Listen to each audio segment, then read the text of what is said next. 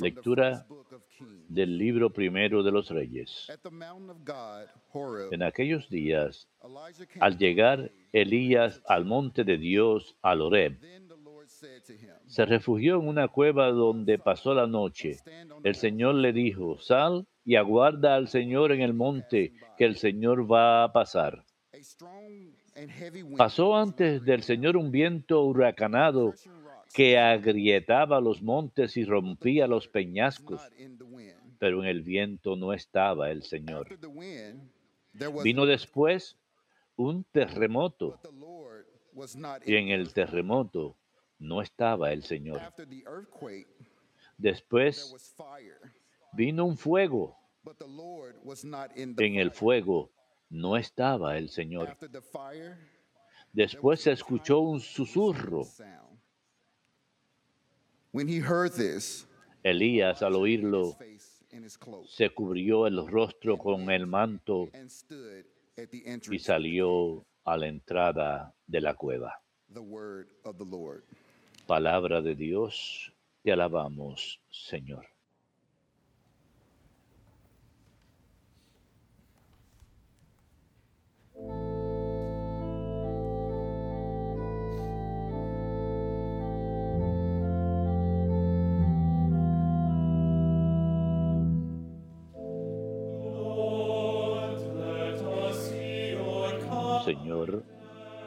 muéstranos tu misericordia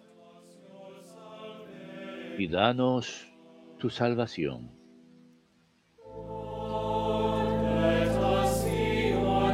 Señor, muéstranos tu misericordia y danos tu salvación. Voy a escuchar lo que dice el Señor. Dios anuncia la paz. La salvación está ya cerca de sus fieles y la gloria habitará en nuestra tierra. Señor, muéstranos tu misericordia y danos tu salvación. La misericordia y la fidelidad se encuentran. La justicia y la paz se besan. La fidelidad brota de la tierra y la justicia mira desde el cielo. Señor, muéstranos tu misericordia y danos tu salvación.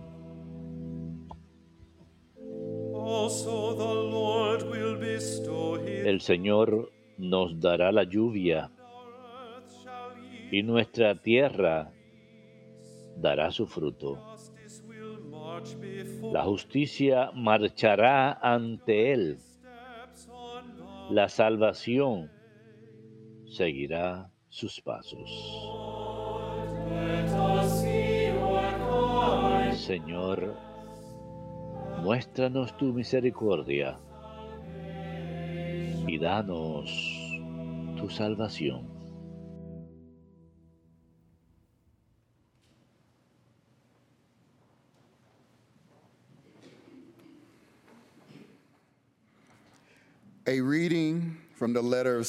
Lectura de la carta del apóstol San Pablo a los romanos. Hermanos, digo la verdad en Cristo. Mi conciencia ilumina, iluminada por el Espíritu Santo me asegura que no miento. Siento una gran pena y un dolor incesante, pues por el bien de mis hermanos los de mi raza y sangre. Quisiera incluso ser un proscrito lejos de Cristo. Ellos descienden de Israel, fueron adoptados como hijos, tienen la presencia de Dios, la alianza, la ley, el culto y las promesas. Suyos son los patriarcas, de quienes según lo humano nació el Mesías, el que está por encima de todo. Dios bendigo, bendito por los siglos. Amén. Palabra de Dios, te alabamos, Señor.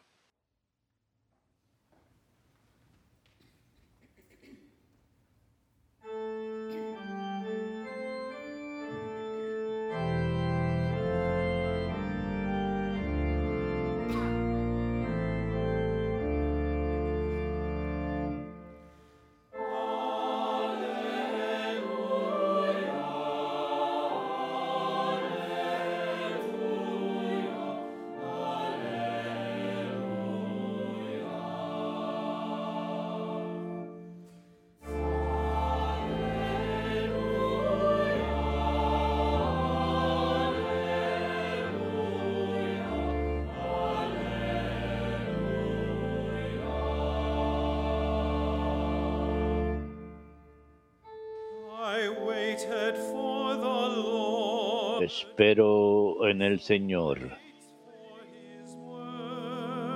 Espero en su palabra.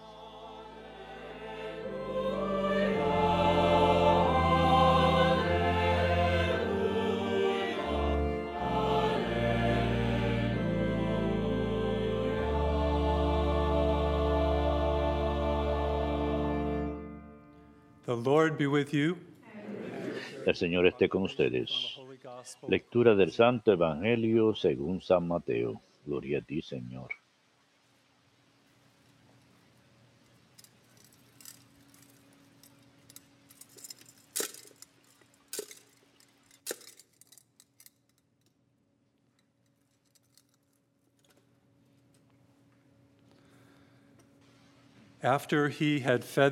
Después que se sació la gente, Jesús apremió a sus discípulos a que subieran a la barca y se, le adelantaran a la otra orilla mientras él despedía a la gente.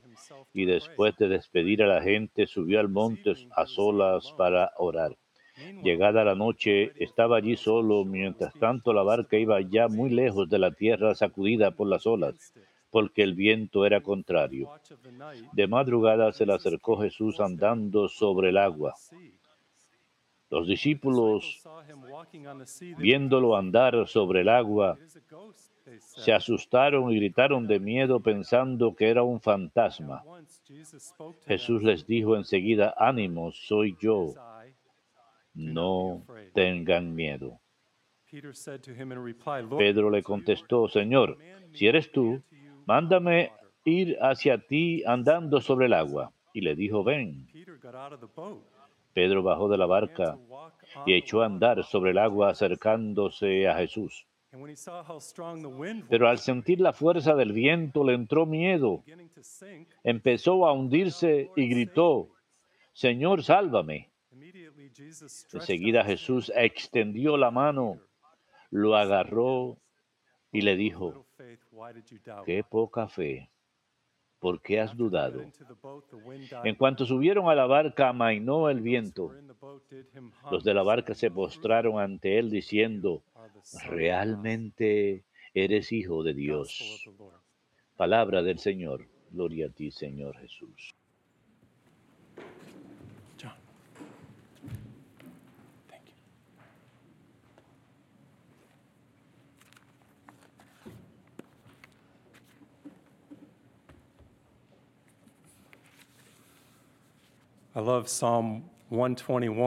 Me encanta el Salmo 121 y dice, nuestro auxilio viene del Señor que hizo el cielo y la tierra. Nuestro auxilio proviene del Señor que hizo el cielo y la tierra. Un amigo me dio una foto enmarcada de la escena que vimos en el Evangelio, pero desde un punto de vista único. Muestra a Jesús desde el punto de vista de Pedro. Pedro debajo del agua, ahogándose, y él ve hacia arriba y está, ve a Jesús parado sobre la superficie. Y súbitamente, como escuchamos en el Evangelio, su mano atraviesa la superficie para agarrar a Pedro y salvarlo de ahogarse. Esa misma mano ahora está entrando, estirándose hacia ustedes y hacia mí para ayudarnos, para salvarnos. Si se sienten perdidos, Jesús los salvará. Si están atrapados en una adicción, Jesús les llevará a la, recuperación. Pueden estar atascados en la ira o la lujuria o la gula. Jesús les eh, ayudará a salir. O quizás se sientan simplemente deprimidos. Jesús los levantará. La mano de Jesús. Nuestro auxilio proviene del Señor, quien hizo el cielo y la tierra. Cuando estudiaba en Israel, tuve el privilegio de estudiar las escrituras en Israel en los ochentas, cuando estaba en el seminario. De hecho, tienen un nombre para esas tormentas. Son llamadas sharquías. Vienen muy súbitamente, muy rápidamente, son intensas y feroces, son atemorizantes, abrumadoras y mortales. Hay personas que mueren en estas tormentas en el lago de Galilea, pero las historias en la Biblia son siempre una metáfora para la vida real. ¿Cuáles son las tormentas que la gente atraviesa ahora mismo? Pueden tener ah, están, atravesando un divorcio, están llorando la pérdida de un ser querido, lidiando con sufrimientos físicos, haciéndose viejos, tribulaciones físicas. Hay tormentas y tribulaciones en la vida y todos tenemos tormentas, pero esta historia nos cuenta que no estamos solos. Nuestro auxilio proviene del Señor que hizo el cielo y la tierra. Jesús está en la tormenta y Jesús es soberano, Señor de la tormenta. Noten que Él caminó sobre el agua. Pedro dice algo totalmente increíble e inesperado, justo en medio de la tormenta. Él tiene la audacidad de decir, Señor, mándame a ir a ti caminando sobre el agua, pero no permitan que las tormentas Eviten que ustedes vayan a su destino. Me encanta Pedro porque tuvo la audacia, las agallas, tenía pasión. Él creyó las, las palabras de Jesús, quien enseñó que todo es posible que cree. Él creyó lo suficiente para decirle a Jesús, Señor, mándame ir a ti caminando sobre el agua. Es parte de nuestro ADN hacer cosas grandes, lograr, realizar nuestro potencial, ser todo lo que podemos ser. Jesús creyó la palabra de Jesús, se bajó de la barca y un pescador común y corriente, una persona como ustedes y como yo, comenzó a caminar sobre el agua. ¿Qué me dice esto?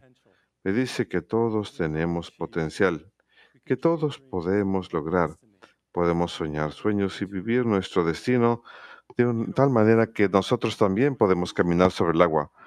Teodoro Roosevelt hace años escribió un documento llamado El hombre en la arena y nos desafió a atrevernos enormemente.